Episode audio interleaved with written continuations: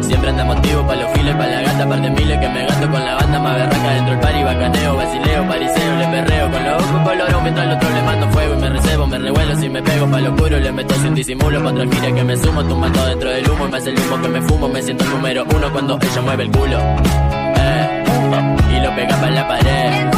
Parece que le hace racata, racata y sonando vale recate. Eh.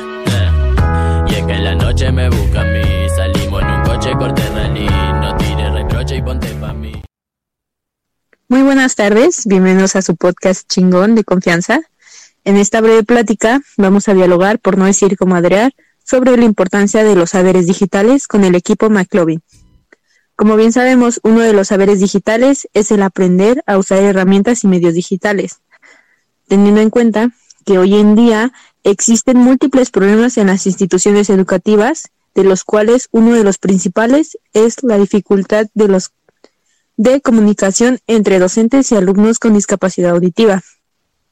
Dicho todo esto, ¿tú qué opinas o conoces sobre esta problemática, Esteban?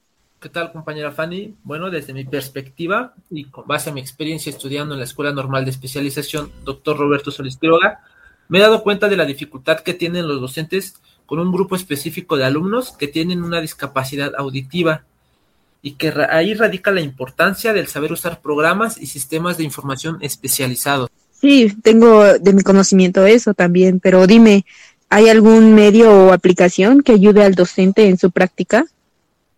Es correcto. Hay aplicaciones para dispositivos como celulares, computadoras, tablets, entre otros, que son avaladas por instituciones de renombre. Tal es el caso como la aplicación que se llama Interseña, que se puede encontrar desde app, este, desde la App Store para dispositivos iOS y en Google Play para Android.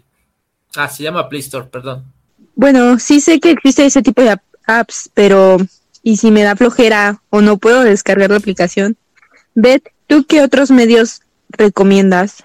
Bueno, como dices que puede haber personas a, que le, a quienes les puede dar flojera, pues yo vendría siendo una de ellas que sinceramente no me, no me pondría la tarea de investigar cómo funciona ese tipo de aplicaciones, pero, pero te puedo recomendar medios que de mi uso cotidiano, como lo es TikTok, donde puedes encontrar a Disha, que tiene una discapacidad auditiva, o en YouTube, que encontramos a Maffer López, que es una intérprete, y cada uña, cada, cada una de ellas nos enseña lenguaje de señas. Eh, bueno, sí, eso yo creo que es indispensable porque sí existimos muchas personas que nos da flojera, sinceramente.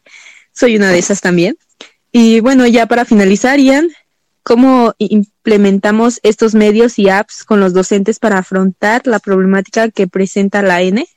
Pues mira, Fanny, son diversas las problemáticas que enfrentamos en la N, pues obviamente una de ellas son las diferentes discapacidades que tienen en la escuela o que encontramos en la escuela y que veremos a lo largo de nuestra carrera como docentes de formación.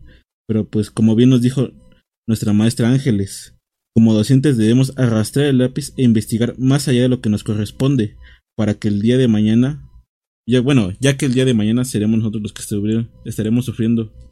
Y citando en específico lo que dijo la maestra, cotorren pero aplíquense en lo que su práctica docente necesita para que no suframos como preciosas y preciosos.